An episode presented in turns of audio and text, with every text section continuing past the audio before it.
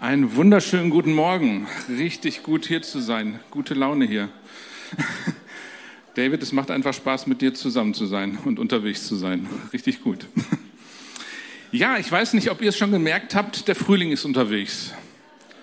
Ja, ich denke, das ist irgendwie bei allen angekommen. Als ich heute hier reinkam, wurde mir auch schon gesagt, okay, ich hätte wohl meine Kleidung gewechselt, irgendwie vom Winterlook zum Sommerlook. So, so langsam ist es dran, definitiv. Und ich glaube, dass das nicht nur eine wortwörtliche Bedeutung hat, sondern eine, auch eine übertragene Bedeutung, wozu ich nachher auch kommen will. Aber ich bleibe erstmal so beim Frühling, so wie er ist. Wir sehen das an allen Ecken und Enden. Die Natur sprießt. Ja, ich war, wir haben jetzt eine kleine Wohnung in Bonn-Holzler, da so der Ecke hin ins Grüne rein. Und ähm, ich bin dann rausgegangen und einfach losgelaufen, einfach ins Grüne hinein. Keine Ahnung, wo ich dann, ich wusste nicht, wo ich ankomme, Hauptsache ist grün. Und ähm, ich habe es einfach genossen. Es war einfach herrlich, den Frühling zu genießen. Also ganz ehrlich, ich mag auch den Winter zu bestimmten Zeiten, aber wenn der mir zu lange dauert, puh, ja, also dann ist auch irgendwann nicht mehr schön. Ja? Und ich weiß nicht, ob ihr das kennt. Jedes Jahr neu freuen wir uns auf den Frühling, oder? Also zumindest ich. Ja, also irgendwann so ab hm, Februar fängt es an, dass ich denke, oh, jetzt bald Frühling, wäre schon schön. Ja? Und ich freue mich auf den Frühling einfach, weil der Winter irgendwann unangenehm wird und weil wir uns darauf freuen, dass die Bäume wieder blühen, die äh, Blumen fangen an zu sprießen und die Luft wird anders. Ähm, morgens ist genauso schön wie abends. Irgendwie hat der Frühling was ganz Spezielles, wenn es nicht gerade eine ganze Woche regnet. Und weil wir wissen, dass der Frühling kommt, fangen wir an, Vorbereitung zu treffen. Ich lasse den Frühjahrsputz, den berühmten, mal außer, außer Acht, ja, außen vor. Aber die Bauern fangen an, Neues zu sehen. Ich bin jetzt nicht so der Bauernexperte oder ähm, zu meinem Vater habe ich irgendwann gesagt, Ackerbau und Viehzucht ist eigentlich überhaupt nicht so meine Domäne. Das hat er dann auch irgendwann in seinem Garten gemerkt, als er mal zur Kur war und zurückkam. Äh, genau. Ähm, aber was ich weiß, das ist die Zeit, wo auch Neues gesät wird, um am Ende dann auch irgendwann was Neues zu ernten oder frische, frisches Getreide und andere Sachen auch ernten zu können, Obst und alles, was dazugehört. Ich habe letztens wieder angefangen, den Rasen zu mähen. Ja, warum? Der Frühling kommt. Ja, und dann wächst der Rasen und äh, ehe man sich's versieht, muss man schon wieder mähen. Man muss Unkraut entfernen, was sich irgendwie auch angesammelt hat, damit Neues wachsen kann. Der Frühling kommt und wir wissen, dass er kommt. Aber habt ihr schon mal irgendwie jemand fragen hören, wie, schon wieder ein Frühling? Wir hatten doch erst letztes Jahr einen Frühling. War der alte Frühling nicht gut genug? Müssen wir jetzt einen neuen Frühling haben? Warum das Ganze? Warum so ein Aufheben, Aufheben um, um den Frühling? Reicht der alte nicht aus? Ich glaube, ihr kennt keinen, ich kenne niemand, der das jemals gefragt hat, weil wir alle wissen, dass der Frühling immer wieder kommt. Weil wir halt in diesen Jahreszeiten leben im ganz natürlichen Bereich. Ich persönlich glaube, dass es auch im geistlichen Bereich, im ganz menschlichen Bereich auch der Fall ist, dass wir immer wieder durch unterschiedliche Jahreszeiten im übertragenen Sinne gehen und dann auch die Vorfreude und die Lust und die Sehnsucht nach einem Frühling da ist. Und wir alle wissen, wir leben im Folgejahr noch aus den Erträgen des vorherigen Frühlings und Sommers und Herbstes. Ja, wir nehmen Erkenntnisse aus der Vergangenheit mit, um zu gucken, was können wir im nächsten Frühling denn anders machen als im letzten, damit es im nächsten Jahr besser blüht. Ja, wir vergessen nicht, was gewesen ist, sondern wir nehmen mit, was gewesen ist und was reingekommen ist durch die alten Jahreszeiten. Und so bereiten wir uns vor auf das Neue, was, was dann passiert in der Natur. Und dasselbe passiert im geistlichen Leben. Ja, Gott will Neues machen. Gott will etwas Neues machen. Nicht, dass er das nicht schon irgendwann mal gemacht hätte, aber Gott will auch immer wieder was Neues machen. Genauso wie wir in der Bibel lesen, dass er uns Gnade um Gnade schenkt, dass er uns von einer Herrlichkeit zur anderen Herrlichkeit führt. Gut, dazwischen ist manchmal die Wüste, überlesen wir, aber äh, er führt uns von Herrlichkeit zu Herrlichkeit. Aber er will auch, dass wir das wissen, dass er etwas Neues macht. Und Ihm ist wichtig, dass das, was er dann an Neuem tut, auf dem Alten aufbaut. dass das nicht was völlig neu erfundenes ist in Gottes großem Reich, sondern dass das etwas zu tun hat mit unserer Vergangenheit und wo einfach dahinter der Gedanke steht, dass Gott etwas weiterentwickelt, dass Gott etwas weiterschreibt. Und diese Gedanken sind mir wichtig, wenn wir darüber nachdenken, dass Gott auch einen geistlichen Frühling schenken will. Gott will uns einen geistlichen Frühling schenken. Und das auch immer wieder in unserem Leben. Ganz persönlich. Aber ich glaube, dass das auch für eine Kirche als Ganzes gelten kann. Ich glaube, dass das für eine Nation als Ganzes gelten kann. Und ich kenne einige Leiter, die das auch für sich so ausdrücken, dass wir durch eine Zeit gegangen sind, äh, hier in Deutschland, wahrscheinlich auch darüber hinaus, wo es echt mehr darum ging, gegen den Wind anzusegeln, aber dass jetzt eine Zeit kommt, wo der Wind von hinten bläst und zwar in die Segel rein. Und diesen Gedanken wollen wir uns einfach nochmal auf eine ganz, äh, ganz andere Art und Weise zu Gemüte führen, denn Bojena hat weiß nicht was, der 24. irgendein April, Sonntag, ähm, eine Prophetie weitergegeben. Und wir wollen uns einfach nochmal äh, in Erinnerung rufen, was da weitergegeben wurde.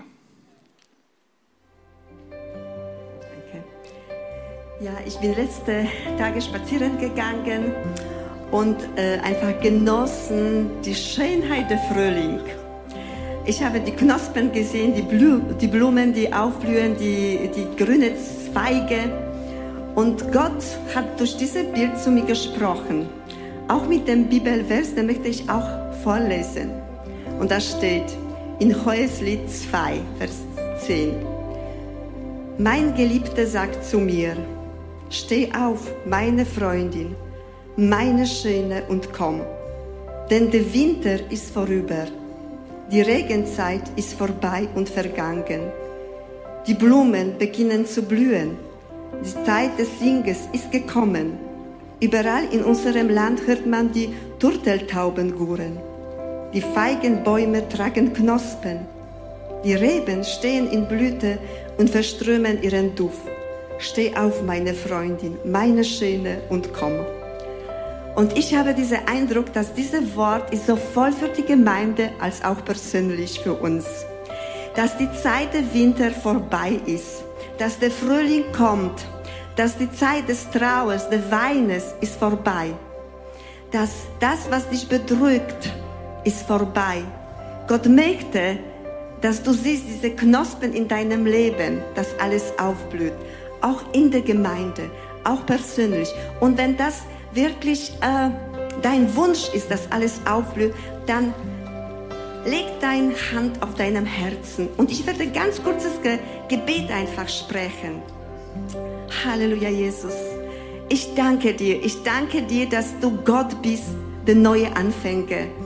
Ich danke dir, dass du Gott bist, der Frühlings. Es gibt verschiedene Jahreszeiten in unserem Leben, aber jetzt ist die Zeit für Frühling.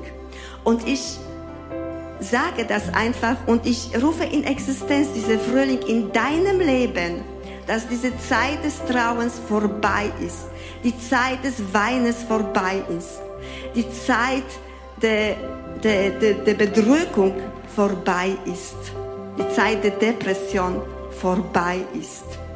Und ich spreche einfach Leben, Leben, so wie alles aufblüht und lebt. Ich spreche Leben in dein Leben und in Leben auch in die Gemeinde. Amen. Yes, da dürfen die ruhig klatschen. Irgendwie gab es da gerade so einen Ansatz. ähm, ja, hat uns auch bewegt in der Leiterschaft. Und wir hatten uns halt auch entschieden, dieses Thema, was in dieser Prophetie auch zum Ausdruck kam, mit reinzunehmen. Daher heute dieses Thema. Ähm, Genau, wir haben gehört, was du da vor ein paar Wochen weitergegeben hast. An der Stelle wäre jetzt mal meine Frage. Ähm, Im Coaching nennt man das die Wunderfrage und die kann man auf unterschiedliche Art und Weise stellen. Ähm, stell dir mal vor, Gott würde heute Nacht ein Wunder tun. Du würdest morgen früh aufwachen. Aus dem Winter wäre ganz plötzlich ein Frühling gekommen. Was würdest du damit verbinden? Was wäre passiert?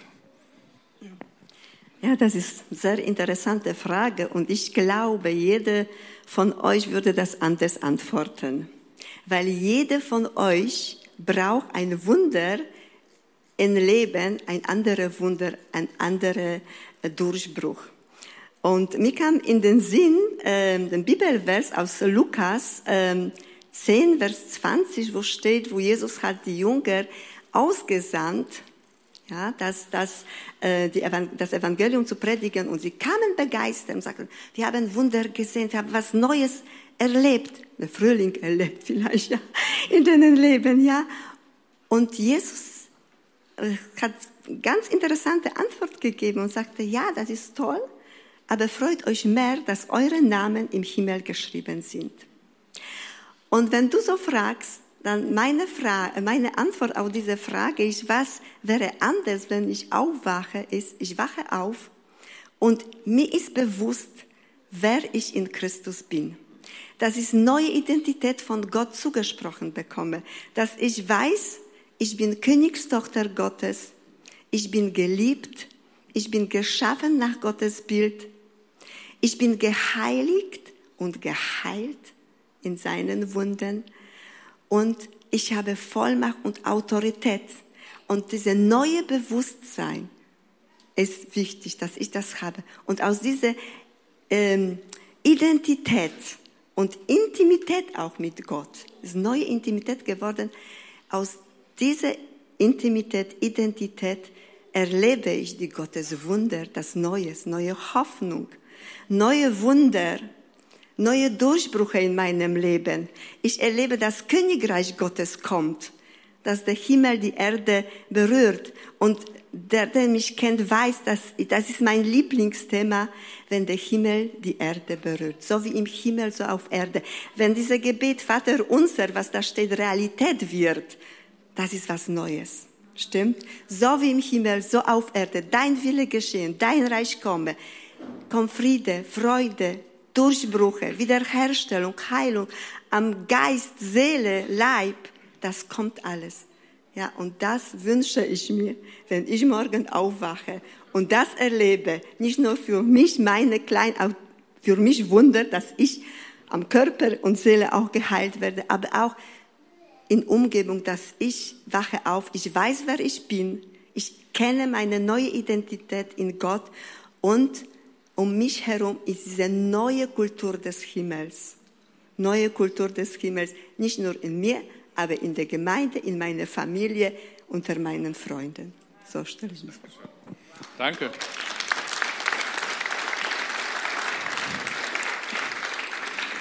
Ich schlage vor, wir machen jetzt alle die Augen zu und schlafen dann einfach mal. Ja? Und wenn wir dann aufwachen, schön wäre das. Manchmal tut Gott solche Wunder von einem auf den anderen Moment. Aber es ist halt nicht immer so. Und an der Stelle finde ich interessant, was Bojenda gesagt hat. Ich wusste nicht, was sie sagt. Sie hat mich vorher gefragt, soll ich dir sagen, was ich sagen würde? Äh, Habe ich gesagt, nee. äh, genau, volles Vertrauen. Aber in der Antwort kam etwas Interessantes zum Ausdruck. Denn manchmal gehen wir mit Gott so um, als wenn Gott derjenige ist, der einfach alles nur für uns tut, ohne mit ins Spiel zu nehmen. Ja? Der so der große Wundertäter um uns herum ist und wir legen die Hände in den Schoß, das sage ich jetzt ein bisschen überspitzt, aber äh, so, wo wir dann den Eindruck haben, wir haben mit allem nichts zu tun und Gott ist für alles verantwortlich. Im positiven Sinne, wenn es nicht funktioniert, dann aber auch im negativen. Ja? Der Punkt ist, und das kam in, in äh, Bojenas Antwort zum Ausdruck. Der Punkt ist, dass Gott das Wunder da anfängt, wo es um uns selbst geht und, und uns dann in die Erfüllung des Wunders mit reinnimmt. Wir sehen das, steht alles nicht, habe ich alles nicht vorbereitet. Ähm, wir sehen das bei Jesus, ja, wo er die Jünger mit in ein Brotwunder hineinnimmt. Ja, er fragt, ähm, ich glaube, Philippus war es, nach seiner großen Predigt und viele Menschen waren da, tausende Leute. Und er fragt, so, wo kriegen wir jetzt was zu essen her für diese Leute? Und in der Schlachterübersetzung steht es dann so schön in Klammern, das hat er nicht gefragt, weil er nicht wusste, was er tun sollte, sondern er wusste sehr wohl, was er tun wollte, aber er wollte wissen, was Philippus für, für Ideen hat. Und dann nimmt das Wunder seinen Lauf. Und so glaube ich, dass auch Gott uns mit hineinnehmen will in das, was er tun will.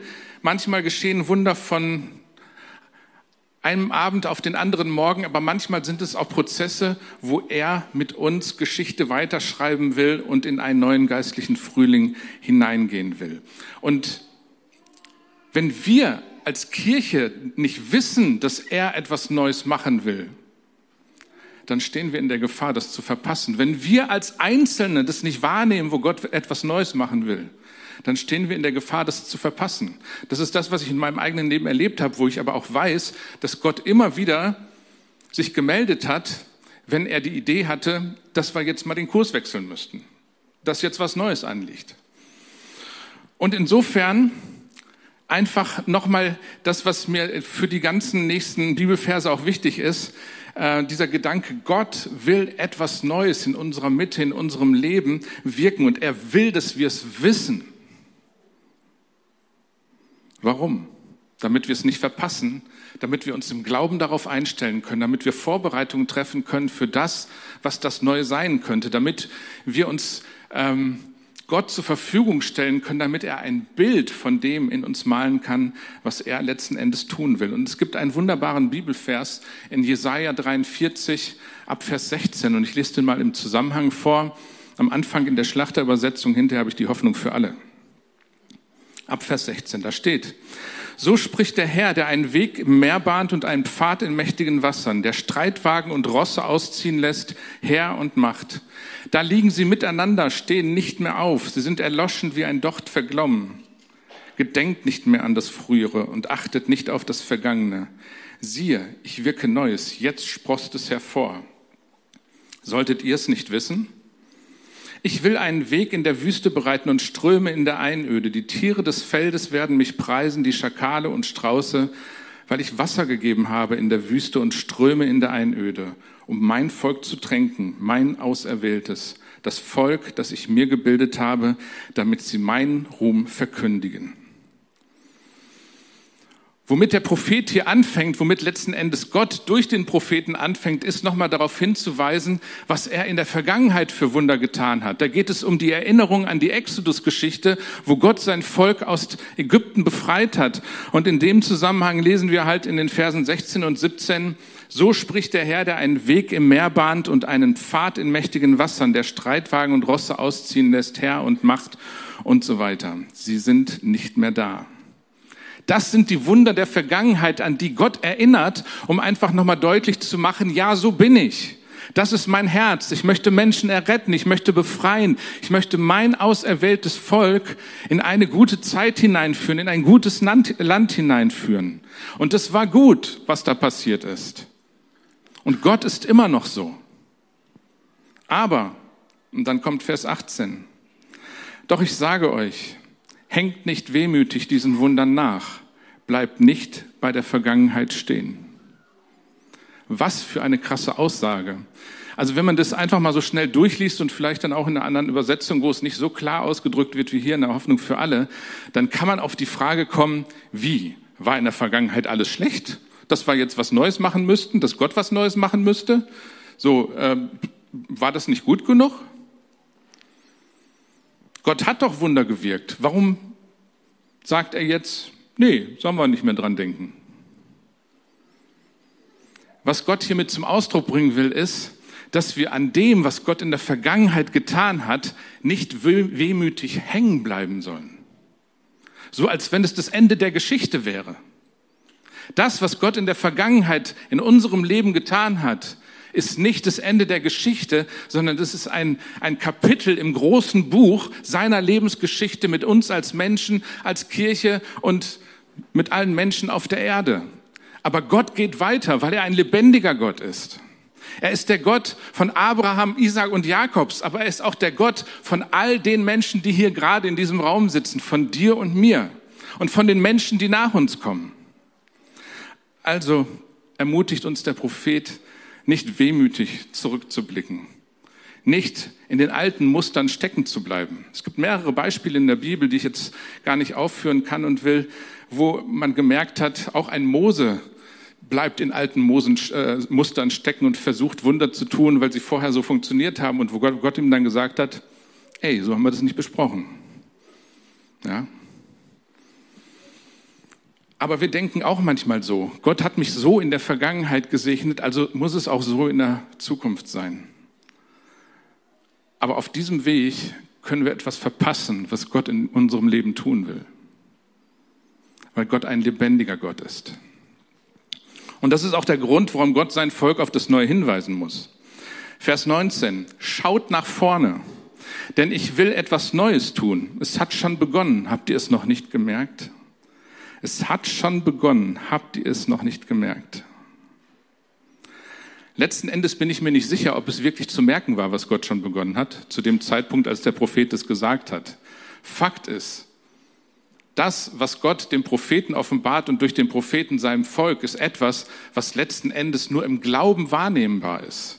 Wo davon ausgegangen wird, Gott hat in der Vergangenheit so gehandelt und weil er in der Vergangenheit so gehandelt hat, wird er auch in der Zukunft wieder Gutes tun. Ob er es auf dieselbe Art und Weise tut, ist die Frage. Aber er wird es tun. Und insofern ist es eine Aussage, die letzten Endes nur im Glauben erfasst werden kann. Ja, was, was tust du Gott? Ja, weil du Gott bist, tust du immer wieder etwas Neues. Du führst uns weiter. Du bleibst nicht stehen. Gott selbst bleibt nicht bei seinen alten Taten stehen, sondern er will frisch wirken. An jedem Tag neu. Seine Gnade ist jeden Tag neu. Und dann stellt sich mir die Frage, wie können wir dann heute erkennen, was Gott Neues tun will? Wir haben eine Menge Wünsche, wir haben eine Menge Sehnsüchte und die können wir alle da reinpacken. Und das ist auch gar nicht prinzipiell falsch, ja, wenn sich das deckt mit dem, was Gott auch auf dem Herzen hat. Aber die Quelle für die Ahnung, die wir brauchen, dass Gott etwas Neues tun will, die ist auf jeden Fall in seinem Wort drin, in der Bibel. Und deswegen ist es wichtig, immer wieder zu gucken, hey, was will Gott denn tun? Was hat er auf dem Herzen? Was ist sein Herzschlag für uns? Wir lesen dort seine Verheißung. Wir können es an Gottes Charakter sehen. Wir haben es heute wieder gesungen, ähm, dass wir uns immer wieder an das erinnern, was Gott an Gutem schon getan hat. Ja? Denn das, was Gott in der Vergangenheit an guten Geschichten geschrieben hat, das ist eine Prophetie für die Zukunft. Weil Gott gestern, heute und morgen immer derselbe ist. Ja? Jeder Erfahrungsbericht von euch ist letzten Endes für andere ein Stück Prophetie, weil da drin steckt, dass Gott so ist, dass Gott in der Vergangenheit so war, aber dass Gott es in Zukunft auch wieder tun kann. Deswegen ist es so gut, dass wir uns gegenseitig unsere Geschichten erzählen. Was hat Gott in unserem Leben gemacht?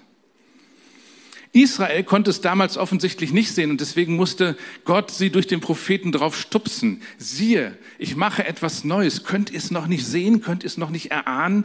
Könnt ihr den Frühlingsduft nicht schon riechen? Am Ende ist er derjenige, der alles in Bewegung setzen will, um das wirklich in Existenz zu bringen.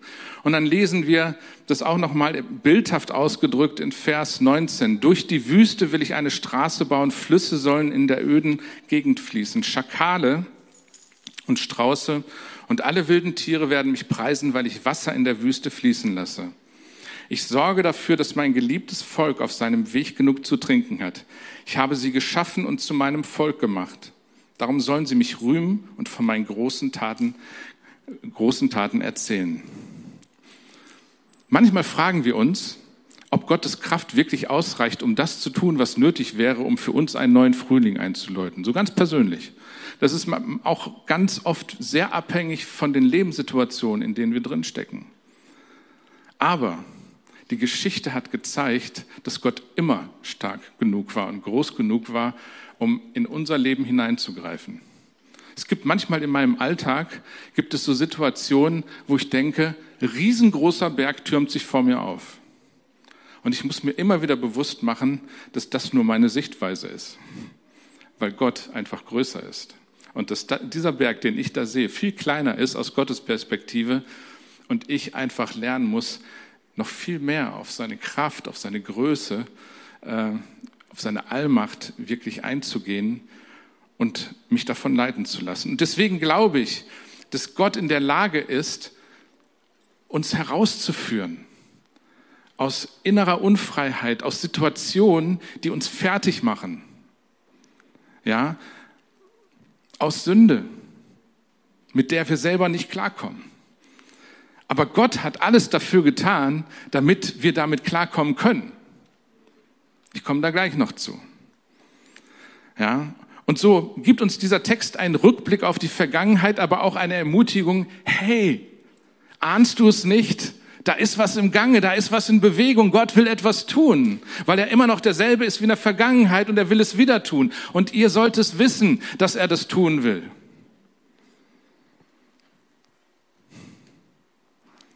Und dann kommt die große Frage, wann soll das geschehen? Die steht nicht im Text, die ist in meinem Herzen. Ja, das ist wie damals, kurz bevor äh, die Grenzen an der DDR geöffnet wurden. Das war die Frage schlechthin. Der Beschluss, dass die Reisemöglichkeiten erleichtert werden sollen von Ost nach West hier äh, in, an der Grenze in Ost-West-Berlin. Ähm, manche ändern sich vielleicht, ansonsten einfach mal geschichtlich äh, irgendwo in eine Doku reingucken. Große Presseschau und äh, wie hieß der Typ? Günter Schanowski? Schabowski hieß er. Genau, der dann gefragt wurde, okay, diese ganzen Reiseerleichterungen, wann sollen sie denn jetzt stattfinden? Ab wann gelten die denn jetzt? Und das war so ein super Moment in der Geschichte, der so nicht geplant war, soweit ich das verstanden habe. Ja, soweit ich das sehe, ab jetzt. Ja, und was passierte dann? Das war wie eine Flut, wo die Menschen von Ost nach West, von West nach Ost gingen. Ich, ich kann mich daran erinnern, ich hatte Tränen und Gänsehaut, als ich das gesehen habe. Das war, das war wunderbar und ganz ehrlich, das ist ein Vorgeschmack nur für das, was Gott im Reich Gottes tun kann, wo Gott Schleusen öffnen kann, wo Gott Grenzen öffnen kann, um etwas Neues einzuläuten, wo Gott unsere Hindernisse beiseite schaffen kann, um einfach eine, etwas Neues im Reich Gottes in seiner Gemeinde, in seiner Kirche herzustellen. Ja, wo einfach eine, eine Gemeinschaft, eine Einheit, eine Herrlichkeit von Gott da ist, die wir menschlich überhaupt nicht herstellen können. Aber er ist in der Lage, diese Grenzen, die es da gibt, einfach auch zu durchbrechen. Und wir finden dazu einen Bibelvers in 2. Korinther 6, Vers 2. Denn es heißt auf die Frage, wann wird das geschehen, die steht nicht in dem Text, aber das bastle ich jetzt zusammen und das passt. Denn es heißt, zur angenehmen Zeit habe ich dich erhört und am Tag des Heils dir geholfen. Siehe, jetzt ist die angenehme Zeit. Siehe, jetzt ist der Tag des Heils. Oder in der Hoffnung für alle heißt es dann, ich will dein Gebet erhören. Es wird eine Zeit der Gnade für dich geben, einen Tag, an dem du meine Hilfe erfährst. Genau diese Zeit ist jetzt da. Der Tag der Rettung ist nun gekommen. Wie kann Paulus behaupten, dass diese Zeit jetzt schon da ist? Jesaja sagt, siehe, ich wirke Neues. Seht ihr es noch nicht? 700 Jahre bevor Paulus das schreiben konnte. Und dann sagt Paulus, jetzt ist diese Zeit. Es hängt damit zusammen, dass Jesus für uns am Kreuz gestorben ist und all die Verheißungen, die es im Alten Testament gegeben hat, für uns erfüllt hat. Er hat sein Leben ausgehaucht, damit wir sein Leben empfangen können. Das, was er am Leben am Kreuz ausgehaucht hat, das hat er in uns hineingehaucht, wenn wir es glauben, wenn wir das im Glauben annehmen, was Jesus für uns da am Kreuz getan hat. Am Kreuz hat er die Macht der Sünde zerstört. Am Kreuz hat er die Macht des Todes zerstört. Am Kreuz hat er die Macht der Finsternis besiegt, sodass die Finsternis weichen muss, wo der Name Jesus ausgerufen wird. Es muss nicht immer rufen sein. Manchmal reicht es sogar schon an Jesus zu denken und die Finsternis erzittert vor dem Namen Jesus. Aber das hat er alles am Kreuz getan. Am Kreuz ist es vollbracht. Und Gott der Vater hat es beschlossen. Jesus hat es in Kraft gesetzt und der Heilige Geist wendet es in unserem Leben an. Da sehen wir eine perfekte Zusammenarbeit der Dreieinigkeit Gottes. Ja. Und deswegen möchte ich uns einladen, dass wir heute unser Herz öffnen für das, was Gott an neuem Frühling in unserem Leben tun will. Persönlich, als Kirche, vielleicht da, wo wir im Job irgendwo unterwegs sind und auch einen neuen Frühling brauchen. Ja. Letzten Endes der Schlüssel für einen neuen Frühling ist nicht nur, dass Gott das geben will, sein Wille ist da, sondern der Schlüssel auf unserer Seite ist dann, dass wir uns darauf einlassen, dass wir es wissen, dass er es tun will Und dass wir dann anfangen, das vertrauensvoll anzunehmen und zu entdecken, was Gott da vorbereitet hat. Und insofern möchte ich dich, möchte ich mich, möchte ich uns einladen, die Winterklamotten auszuziehen. Ja, ich werde das jetzt nicht vormachen. Ich habe überlegt, ob ich noch eine Winterjacke mitnehme. Ich bin schon sommerlich gekleidet. Aber ich möchte euch einladen, innerlich die Winterklamotten auszuziehen und Frühlingsklamotten anzuziehen. Weil Gott in Bewegung ist. Weil Gott uns mit seiner Liebe, mit seiner Wärme begegnen will. Und ich möchte dich einladen, mit deinen Fragen zu kommen.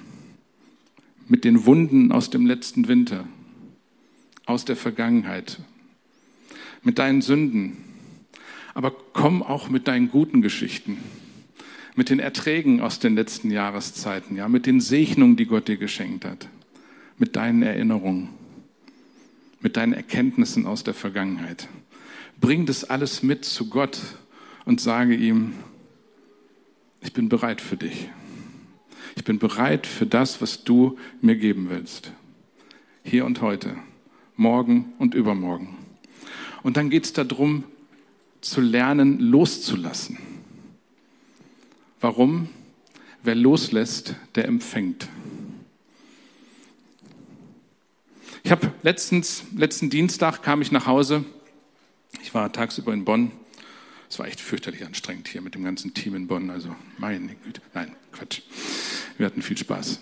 Ähm, aber ich war trotzdem müde, als ich zu Hause ankam und ähm, habe mich auf, aufs Sofa gelegt, wie man das so macht, ne, wenn man von der Arbeit kommt.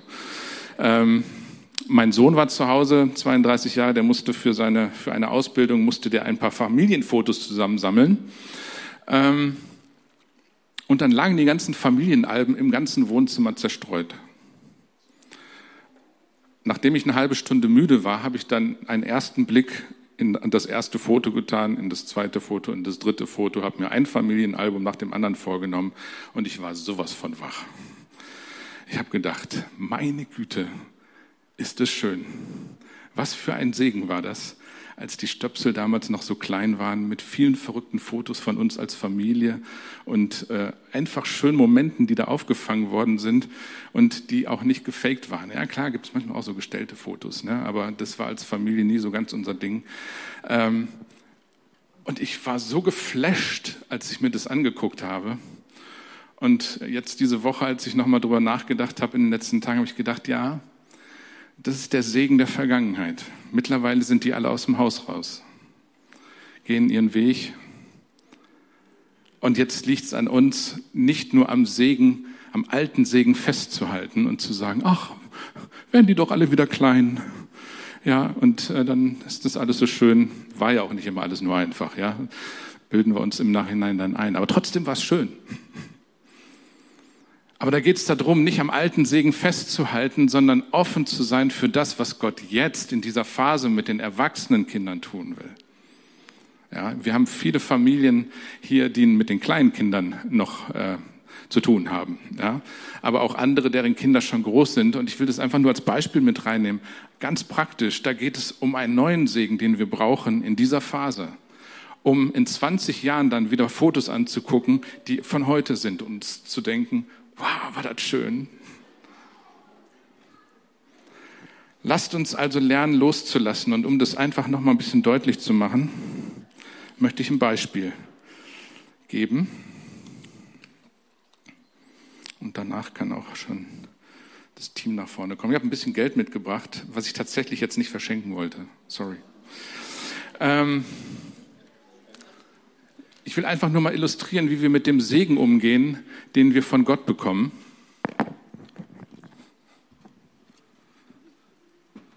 Du bleibst hier. Wie wir da manchmal mit umgehen. So, dann halten wir unsere Hand hin und Gott schenkt uns einen Segen. Das ist der 5-Euro-Schein. Und wir denken, wow, ist das toll.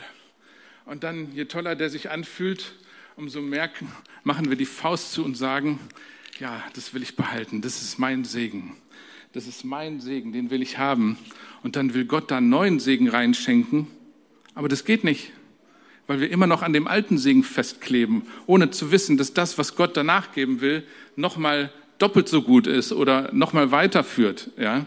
Und unter Umständen fängt Gott an, die Hand zu rütteln und zu schütteln, damit wir lernen, diesen alten Segen auch loszulassen, damit der neue rein kann, aber wir tun es nicht.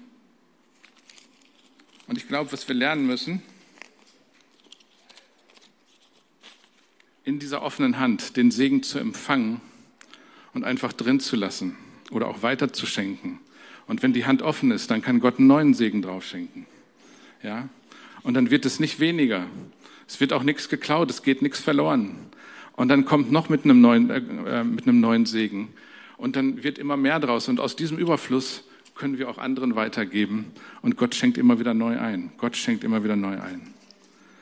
Und das wünsche ich uns dass wir mit dem, was Gott uns gegeben hat, dass wir damit offen umgehen, mit einer offenen Hand, nicht geschlossen, nicht festkrallen und immer wieder offen sind für das, was Gott dann tun will. Und dazu möchte ich uns jetzt ermutigen, genau das zu tun, dass wir uns auf diesen Gedanken einlassen, Gott macht etwas Neues. Und Gott will, dass wir es wissen, dass er etwas Neues macht. Warum? damit wir es nicht verpassen und damit wir lernen, offen zu sein für das, was er tun will, damit wir entdecken und verstehen, was dieses Neue sein könnte, damit wir anfangen, an das zu glauben, was Gott an Neuem auch tun will in unserem Leben oder auch in uns als Kirche, wo auch immer. Ja, Gott will etwas Neues machen, aber dazu gehört auch, dass wir etwas loslassen. Und ich glaube, dass Gott Neues in unserem Leben tun will ich glaube, dass Gott Neues auch hier in dieser Kirche tun will. Und wenn ich sage neu, dann ist es nicht komplett neu, sondern es ist einfach mehr. Es ist tiefer. Es ist eine Weiterentwicklung von dem, was Gott schon an Geschichte in dieser Gemeinde, in dieser Kirche geschrieben hat. Und ich glaube, dass Gott unsere Wurzeln in seiner Liebe noch viel tiefer treiben will.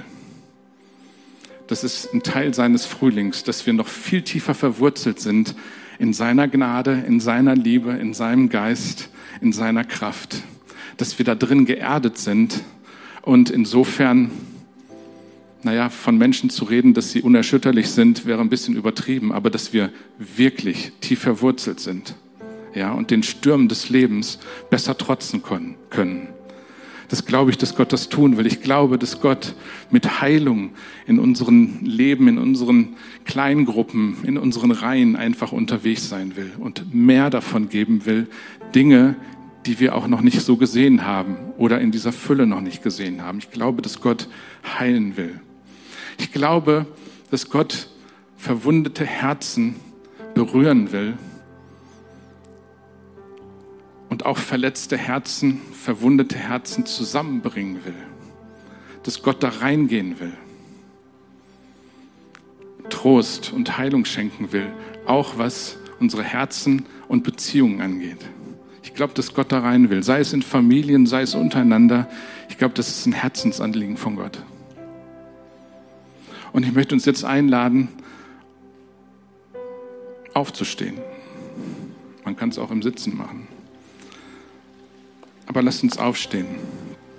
Und es, ihr müsst es jetzt nicht tun, was ich jetzt sage. Aber wenn ihr das von Herzen mitmachen könnt, einfach mal als symbolische Handlung, dann macht es doch einfach mit. Vielleicht ist euch etwas aufgefallen, was ihr in euren Händen festhaltet und was schwierig ist loszulassen. Vielleicht auch persönlich mit Schmerzen verbunden ist oder mit Ängsten. Es gibt immer Gründe, warum man etwas festhält. Aber wenn ihr das von Herzen könnt, dann möchte ich euch bitten, das Gott so hinzulegen mit einer zunächst geballten Faust, verschlossenen Faust. Und dann auch Gott zum Ausdruck zu bringen, ich will dir das geben. Ich möchte dich, Jesus, mit dem, was du am Kreuz getan hast, da reinlassen. Und da möchte ich jetzt für beten.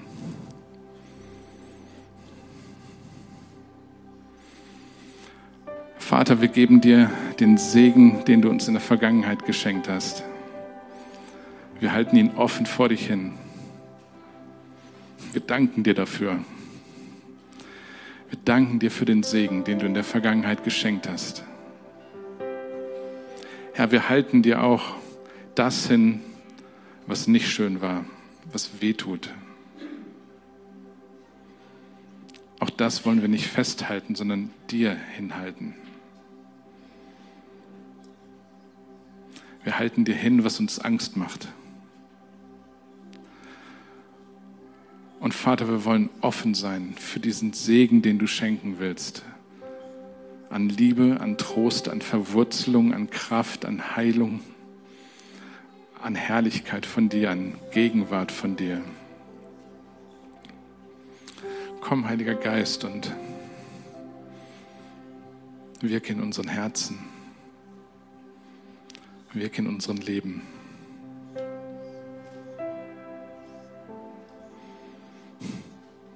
Komm wie ein sanfter Strom und sprich deine Gedanken zu in diese Situation, wo wir uns befinden, wo jeder Einzelne sich befindet.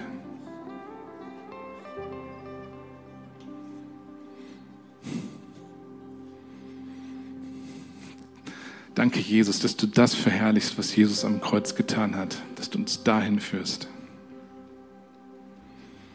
wo Erlösung ist, wo Neues ist, wo Leben ist. Jesus, wir heben dich.